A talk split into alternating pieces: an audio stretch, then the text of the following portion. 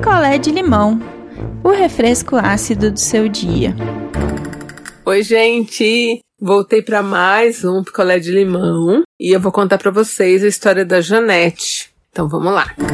A Janete, ela tá casada com o Nonô.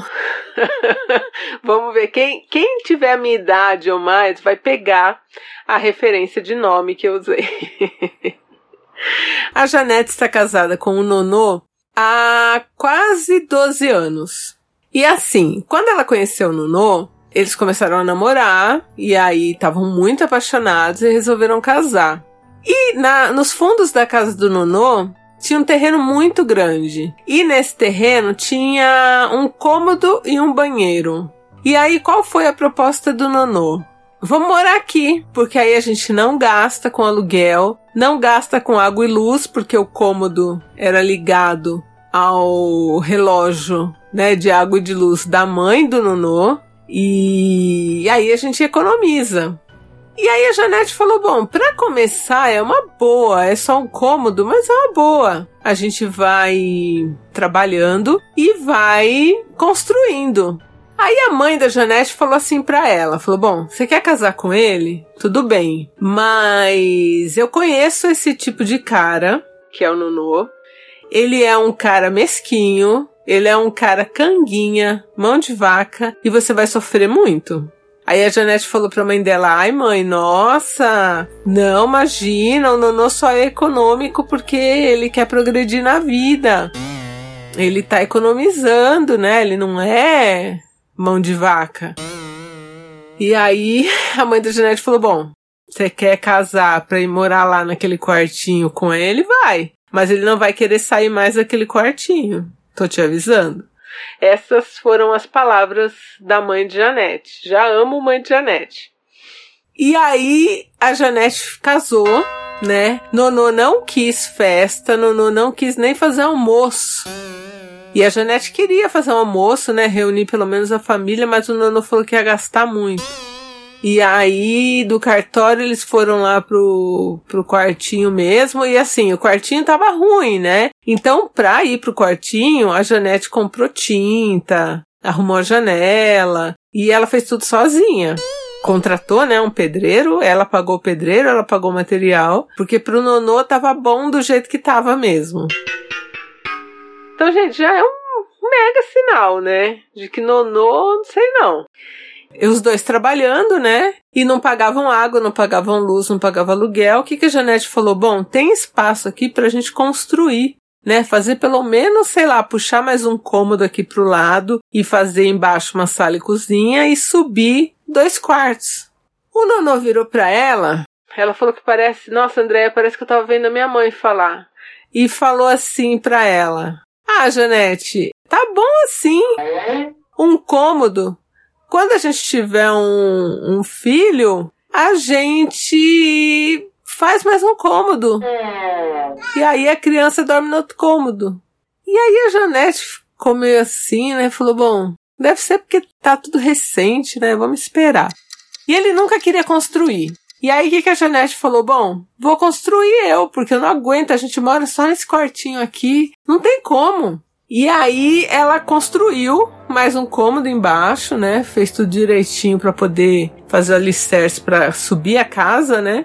E foi construindo aos poucos. Só que nessa, gente, ela construiu em quase cinco anos um sobrado bonito nos fundos da casa da mãe do Nonô. E ela construiu sozinha.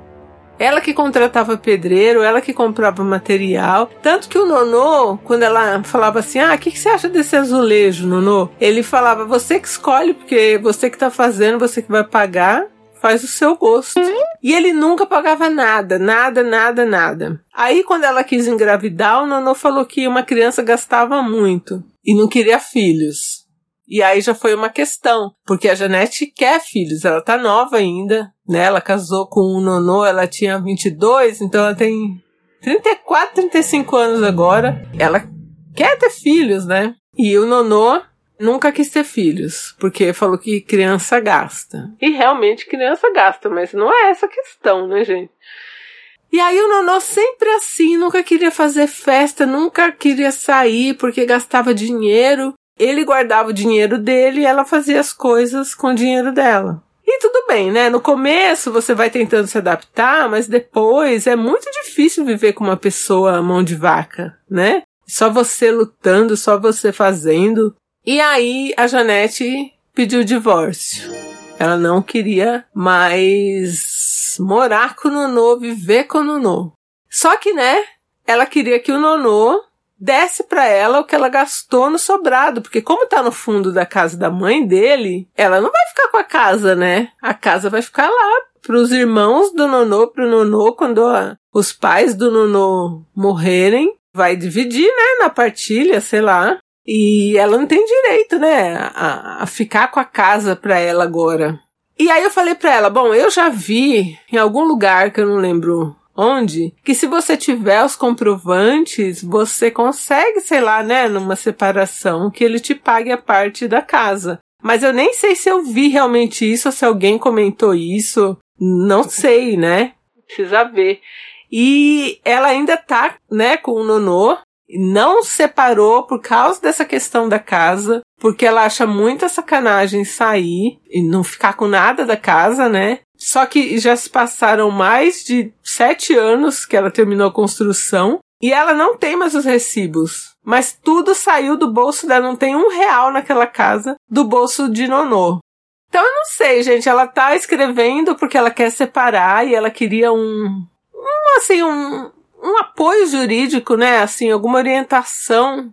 É que pandemia é complicado, né? Ela ia procurar a defensoria pública para se orientar, mas parece que eles só estão atendendo online, nunca dá para falar. Então ela não conseguiu essa informação, ela achou algumas coisas na internet, mas a internet é aquilo, né? Um fala uma coisa, tu fala outra coisa, e a gente que não entende a linguagem jurídica acaba não entendendo nada mesmo.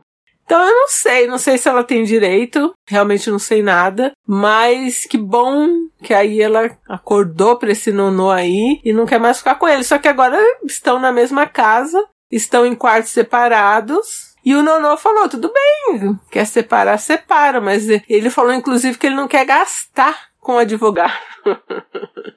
que ele aceita o advogado que ela escolher. Mas que em relação à casa, a casa tá ali. Se ela quiser ficar ali, ela fica ali e ele vai ficar ali também.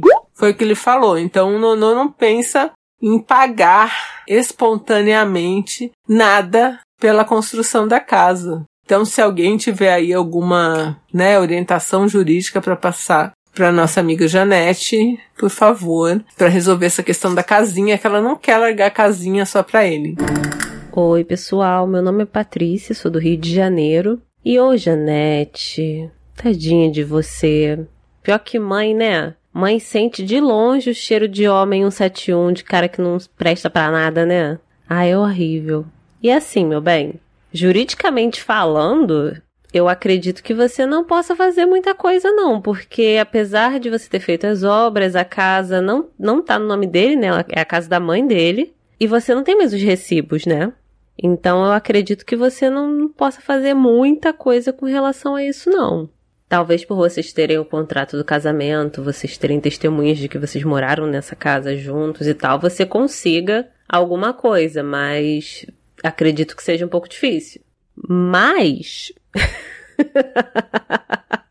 a nível de vingança, eu, se fosse você, esperaria um dia que eu saberia que ele ia estar na rua o dia inteiro contrataria uma equipe de mudança e levaria tudo de dentro da casa. Simples assim. E quando eu falo tudo, é tudo mesmo, assim. Ventilador de teto, chuveiro, tampa do vaso sanitário. Eu levaria tudo, porque se fui eu que paguei, se fui eu que comprei, é tudo meu. Ele não ia poder falar nada. Quando ele chegasse em casa, ia estar ele e as paredes. Só.